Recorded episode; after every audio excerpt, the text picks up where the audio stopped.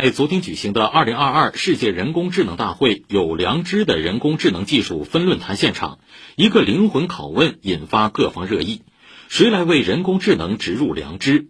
与会专家纷纷表示，人工智能需要配备合理使用说明书，让指令有据可依，让良知贯穿其间，推动人工智能与人类社会友好共存。